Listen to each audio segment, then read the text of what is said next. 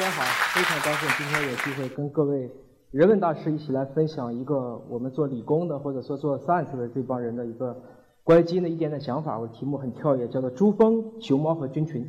它背后的逻辑是，这是基因。这是一个大家都看得过的一个，他在1953年被这个 Watson 和 Crick 用物理的方法来确定出来的 DNA 双螺旋。我们每个人其实都有基因，每一个基因都是由 A、T、C、G 这四种碱基组成的。这个说起来跟我们最像的那个物，这个一个事物应该是扑克。每个扑克牌都是由黑、红、梅方组成的，每一个基因都是由 A、T、C、G 组成的。只不过一副牌五十四张，一个人三十亿张。最小的是多少呢？比如说乙肝病毒三千两百张，比如说大肠杆菌四百万张，比如水稻四亿张，到了人三十亿张。OK，有比人大的吗？有，小麦一百六十亿张，肺鱼大概要到一千亿张。所以基因的大小和这个物种的高等和低等之间并无本质关联。按照过去的与生起源化学起源讲，我们人类都是来自于一个单细胞生物，从单细胞到多细胞，从水生到陆生，从无性到有性，从简单到复杂，从低等到高等。但我觉得那可能是错了。其实生物的本质是化学，化学的本质是物理，物理的本质迄今为止是研究到了热力学的三大定律。如果没有热力学的三大定律之前，物理学一样苍白无力。因为当任何一个自然的学科，它的所有定律不能用数据语言去阐述的时候，它的理念是不能够被去传递的。生物现在恰恰走到了这样一个很尴尬的阶段，它的发现很多，它的定律很少。从1859年达尔文写下了那本著名的《物种起源》之后，这一百多年的时间，我们尽量去找到什么是生物学第一定律。我们可不可能像门捷列夫发现化学周期表那样去找到一个生物周期表？我们尝试的测一个又一个的物种。华大基因做了很多这样的事情，我们在努力去寻找。但我们慢慢的觉得物理的弦论，佛家的缘起性空开始慢慢在某一个点上走向了融合。毛主席讲“人缘相依别，只几个石头能够过”。你知道我们人和人之间的碱基的差别？我讲的那三十一张扑克牌，人和人之间其实只相差万分之三到七。我们跟猩猩的差别百分之一，我们跟猪的差别百分之二，我们跟狗的差别、老鼠的差别也都是在百分之九十七、九十八的水平。这能证明进化论是错的吗？这是有多么大的同源性？但是有一句话，如果听了我今天的分享，大家请不要说人是猴子进化来的。我们标准的说法是，人和猴子有共同进化的共同祖先，这是进化论的根本，并不是说今天的猴子会变成人。这是大家问，那动物园里的猴子为什么不变成人？因为我们是分支独立进化。这是第一个中国人的基因组。全世界在上个世纪一共干了三件大事。第一件大事，我们叫它曼哈顿原子弹计划，它真正的把智能方程变成了实际，结束了二战，带动了核能。第二件事情，我们称之为是阿波罗登月计划，在一九六九年，美苏两个地方把月球先自先后把宇宙飞船送上了天，变成了我们今天拿着手机。人人手上都有的 GPS。最后一件事情是生物的，前两件是物理的，是在一九九零年开始，从老布什到克林顿，一直传了这么多年，耗资六个国家，十三个中心，三十亿美金，做了十三年，一直到两千零三年，全世界所有的人解密了第一个白种人的基因组，第一个黄种人的基因组是在深圳，是华大基因在两千零七年开始完成的。做完之后，我们就特别想问：既然人和人的基因区只有这万分之几的差别，那么这点差别到底有多大？其实还是蛮大的。简单的查了一下，这三十一张扑克牌里面有三百万张不一样，有七千多个序列有微小的差别，有两千六百七十二个结构变异。我说一点大家更听得懂的：流感，我们现在没有任何证据可以证明所有的禽流感或者甲型流感会比普通的流感对于黄种人的预后。更强，或者说黄种人大概是比较适应流感。有一种推测说，我们跟鸡一起生活了五千年了，我们是一种很好的协同进化。但是在白种人当中，美国也好，英国也好，都会把流感病毒当成埃博拉、登革热一样的病毒，因为他们预后会很差。反观 SARS，SARS 对黄种人的致死率似乎在那几年非常的高。这固然有医疗条件的区别，但也有人怀疑 SARS 到底可不可能是某一种生物导弹？后来证明不是，它来自于蝙蝠。它来自于我们对热带雨林的砍伐，把一些远古的病毒传到了蝙蝠上，蝙蝠传到了果子狸上，然后我们用果子狸去打火锅，使得这个病毒突破了中间屏障，然后开始让我们感染了这种 SARS，就是变异，就是冠状病毒的变异株。所以，当任何一个进口的一个药品如果能进到中国来的时候，它肯定要在这个国家用黄种人的数据去做一轮相关的这个我们叫 clinical trial 临床实验。有一个药叫伊瑞莎，伊瑞莎非常有用有名的一个药，它可以治疗非小细胞肺癌，而且有非常高的疗效，特别是可以把接近中晚期的这部分肺癌患者，如果他的基因是 match 的话。他们的有效性高达百分之六十以上，有些患者可以直接痊愈，那是癌症啊。但是他马上给出了他的一个适应症，他最适合的人群是谁呢？不是白种人，尽管这个药是白种人研究出来的，他最适合的人群是东方那些从来没有抽过烟的女性。这说明他们的 EGFR 表皮生长身体是生长因子受体这个基因仍然保持着野生型。另外一个提示大家不要少不要抽烟，要少抽烟。每当你抽一根烟，就会产生二到十五个突变，这个突变一直累积，我们就可能产生第一个癌细胞。所以，为了健康，为了环境，为了 PM 二点五，同志们戒烟吧。这张图是前段时间在优酷上流的一些非常流行的一张图。你以什么样的健康来选择你人生的最后十年？可以是这种非常幸福，也可以是在 ICU 病症里面花很长的时间去死。你知道，死得慢是最痛苦的。我们希望的是活得长而死得快，死得安详。我想说的一个喜剧是我们公就是华大基因的一个员工，他们都是广东的人，他们两个人都是重症地贫的携带者。他们俩有了一个宝宝，这个宝宝我们通过取妈妈的血来判断，这个孩子大概是有四分之一的几率，或者更高会产生重症地贫。那怎么办呢？我们只好再做一遍确证。如果有问题的话，建议还是终止妊娠。当然，这个选择权始终是在妈妈这里，你要不要做这个决定？后来我们做了确证，我们取了流产组织来确证，如果生出来这个孩子的确就是一个重症的地贫。你知道，在广州地区地贫的比例是非常高的，地贫的携带率就高达百分之十。自从我们取消了强制婚检，这几年在部分地区的地贫已经成为社会问题，有百分之七的孩子每年以六万个孩子的速度重症地贫。重症地贫就是说，他的血细胞不能很好的保持自己的完整性，不断的去分裂，然后他生出来就要输血，输到二十几岁，基本上家也没了，家也破了，孩子也没了，这是很悲惨的。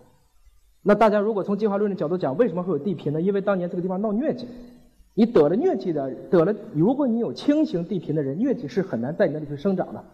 所以在疟疾肆虐和地贫致死之间，两害相衡取其轻，我选择得地贫。可是今天已经没有蚊子了，所以你的地贫就变成了一个很不利于在今天这个人群中可以被留下的性状，这是我们不想看的。好在我们现在有了这么好的一个技术，我们把它给终止掉了。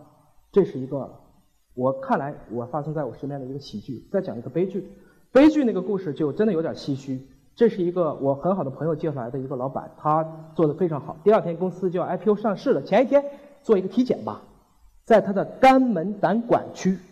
那个位置很别扭，肝胆之间前后肋骨，造影的时候看不太清，告诉他可能有一个息肉，或者也不知道是良性还是恶性。第二天因为有事儿，所以他没有选择采取活检，比如穿刺取一个样本，没有。说怎么办？那就用一个最保守的治疗，我们用射频，用热去打他一下。从打完之后。这个人经过了很长时间的各种各样的治疗，因为他开始出现了一些类似于恶性肿瘤的症状，他有了化疗、放疗、伽马刀，甚至到最后可以再用砒霜疗法。砒霜是治疗白血病，可能是有些效果的，但在肝肝癌上似乎没有这么治。他找到我的时候，他因为这个症已经治疗了大概长达十八个月。如果您有基本的癌症常识的话，你知道当肝癌发现了实体瘤，它的生存期不会超过六个月。这是什么意思？这个人开始根本就不是肝，在做了全基因组，就是个人基因组的筛查之后，我们发现他携带了一种叫做家族性多发性肝肉瘤基因，也就是说，他的脏器上是容易长出息肉的。假如我们一开始就知道这个问题，我们取活检来确证一下，我可能就会让这个人的生命给他留存下来。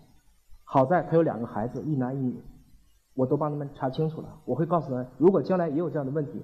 不妨去看一看，如果一个青春痘长在脸上没问题，大家为什么觉得长到肝上就一定有问题？这是医学的一个巨大的误区。这是我身边活生生的一个悲剧。这是我告诉你，其实每个人都是独一无二的。可能有一天，每个人会知道自己的基因，就相当于我知道自己的身高和体重一样的话，你的基因你应该知道。你的健康在很大程度上不应该是医院和医生做主，而是你自己应该做主。这张图是汪建和王石在珠峰上拍的，他们两个人爬到了珠峰上面。华大有一个登山队儿，所以大家看我的这种打扮，我们也是比较提倡于一个运动文化的。我们反对穿西服，尤其禁止打领带，因为谁说西装领带就一定是正装的代表？你穿唐装、穿中山装，甚至不穿衣服。都代表创新。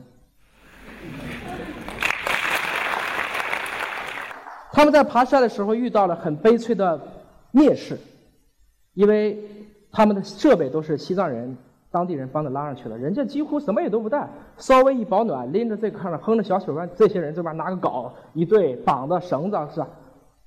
为什么同样是中国人有这么大的差别？后来我们就带着真空采血管上了青藏高原。每隔一千米抽一管血，每隔一千米抽一管血。队医也跟上去了，做了五十个藏民、五十个汉民，发现这是人类基历史上已知筛选的最快的一个基因。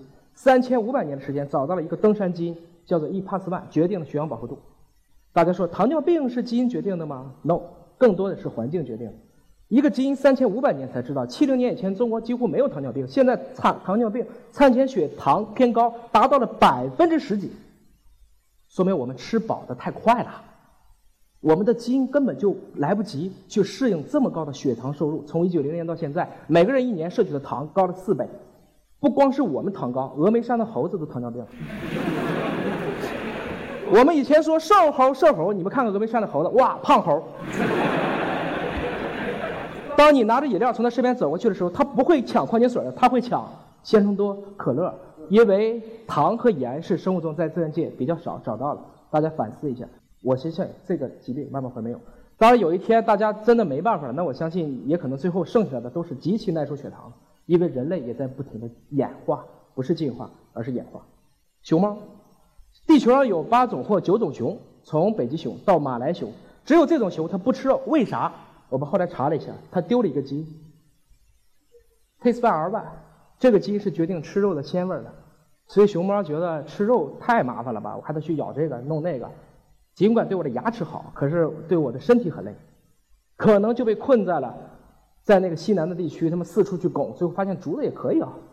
在这个过程中，他们吃了很多能够帮助它消化纤维素的菌群，所以熊猫吃竹子主要是来自于菌群。考拉和熊猫都一样，它们的菌群对它有很大的帮助。小考拉生出来就要吃妈妈的粪便，不然它是不能消化桉树叶的，而熊猫。则因为这个，它也不怎么主动去吃肉了。当然，你给它肉，它是吃的，因为这是食肉目熊科的基因决定。这个人叫周周。中国一年有一千八百万的新生儿。中国的女人太辛苦了，又要上班，又要生孩子，所以生孩子年龄越来越往后。当妈妈的年龄往后，第一个孩子如果罹患唐氏综合症的几率就直线上升。所谓唐氏综合症，是指人的二十。条染色体中的第二十一条变成了三根，正常人只是两根。为什么是三根？因为妈妈老了，她的卵子在做减数分裂的时候没分开，来自妈妈的两根和爸爸的一根结合在一起了。这种孩子能生出来。其他染色体如果三是三体的话，生不出来，直接流产掉了。二十一号染色体是最小的染色体，所以它能被生出来。那么以前如果有这个问题怎么办呢？要做一个比较可怕的手术，叫做羊水穿刺，就是用一根针一个 needle 啊去插到子宫里，或者是怎么去取羊水。很多人不爱做，因为会引起宫内畸胎、宫内感染，甚至直接流产。还有些人下就下了受不了。那么我们能不能只抽妈妈的血就知道孩子的情况吗？Yes，技术发明可以。全世界已经找到了这样的技术，利用更高先进的测序技术，我们直接从妈妈的血里面去寻找孩子的游离 DNA，来判断这个孩子 Yes or No。全世界已经做了五十几万例，华大贡献了其中的一半。我们每一年都能够救掉一千多个孩子。或者让至少一万个孩子，一万个孩子的妈妈少受了那羊水穿刺的一针。大家说我们可不可能不得癌症？我们要从其他的动物去问一问。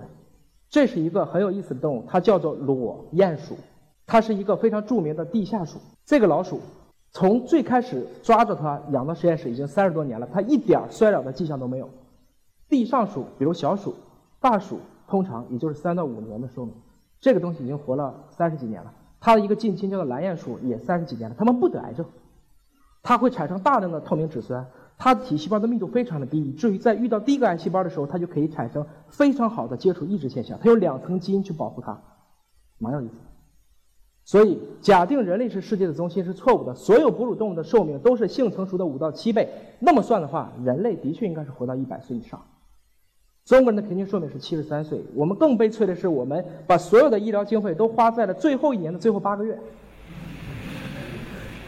可能还欠了一屁股债。这就是医学在上个世纪的医学被称为增长最快的失败产业。它的作用并不是治好你，而是让你这辈子带药生存。这是药厂的 motivation，这肯定是个很 evil 的一个 organization 的性格。我们需要的是大家能够对自己的健康做主，需要去理解你的基因，需要去明白你所处的环境，学会控制你的心情，得到适合你的营养，保持充足的睡眠和运动，你的状态就一定会很好。我们唯一控制不了的就只有 PM 二点五了。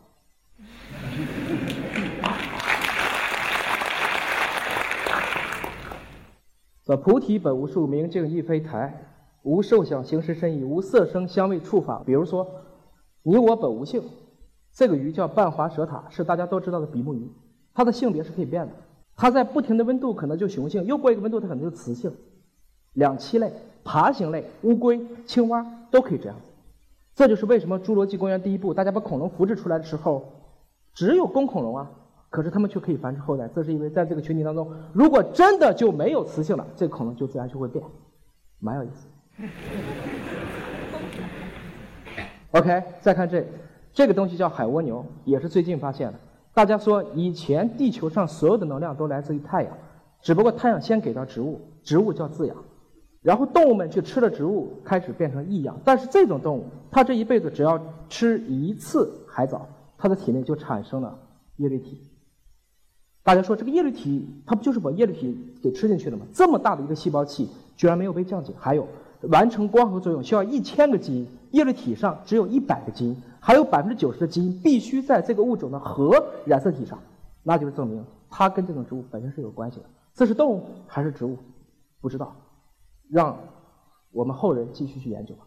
在生命当中，唯一没有例外的就是例外。所以，不管怎么讲，大家要。非常审慎的、非常虔诚的、怀有敬意的去面对我们的自然，因为不管怎么讲，人本主义是最错的，特别是我们搞生物。嗯，这是我要讲的，可能今天最后一个例子。你知道，我们每一个人不光是有爹妈给的那一对受精卵的 DNA，更重要的是，我们胃肠道里面有你整个爹妈给的一百倍的 DNA。一个一百斤的人体内有四斤的细菌。这一四个斤的细菌组成超过一千种，但是风度不一样。有的人这个多，有的人那个多。有些女孩说：“我把这四斤菌减了，我不就轻了四斤吗？”你减不下去的。那个你死了，他都在。他会比你死的更晚一点。我们根据这个，我们把人类的菌群像血型一样，给了一个新的概念，叫做肠型。说白一点，有干吃不胖型，有喝凉水都长肉型，有吃什么都肚子疼型。所以减肥是调菌群还是直接降食物呢？在零五年的一篇 Nature 的文章，外国人做了一个很好的实验：两只老鼠，一只特胖，一只特瘦，什么都没干，对调菌群，过几个月，胖老鼠变瘦，瘦老鼠变胖。哇，是这样子。所以我们取一点点大便，就可以知道这个人糖尿病到底在什么程度了。因为糖尿人、糖尿病人的菌群和正常人不一样的。再进一步推演。在北京医院有一位老大夫，他推一种黄连加十倍的一个中药方子，能单纯治一种特别湿热的体质的病。黄连加大十倍，这么大寒的一个东西下去，这些人病会好。为什么？我们把这个体质归结到菌群。我觉得，对于为什么要菌群的研究，跟中医的体质有一种莫大的联系。这也是会是将来中医和中药的希望。老祖宗的智慧，我们还是应该尊重的。这里边有好多的菌群，会留下无穷无尽的秘密。这些都有待的我和在座的各位一起去研究。基因，基因到底决定什么？头发什么颜色？眼皮是单是双？中指和无名指哪个长？喝牛奶会不会拉肚子？能不能喝酒？你会不会天旋地转？你能不能加急速跑？能不能爬山？基因决定了。还有好多是基因决定不了的，是共同要去考虑我的环境、我的饮食、我的睡眠以及我的菌群的。所以我这一刻想让我自己维护一个非常好的状态，请让你自己有一个非常好的心情。有的时候你想吃海鲜了，不是你想吃，是你肚子里的菌群想吃。你从小就吃海鲜去喂你的菌群，海鲜是它的培养基，它代谢的次生代谢产物是你的食粮，大家明白了吗？它想吃的时候会释放内毒素，告诉你我要吃海鲜，所以。菌群是人体的内环境，它跟人体的互作会描绘出一个我们之前完全无法想象的全新的医学和健康的未来。但是我们在使用任何科技的时候，我想说的是，科技再发达，我们能去研究的东西始终只不过是万千大千世界的一个小小投射的阴影而已。当你的已知圈越大，你的未知圈就越大。所以不管怎么讲，转基因也好，克隆也罢。我们在使用这些科技的时候，首先应该怀有谦恭和敬畏之心，去铭记人性之本。假如大家能记住这一点，这二十五分钟，感谢大家跟我一起相伴。本期节目播放完毕，支持本电台，请在荔枝 FM 订阅收听。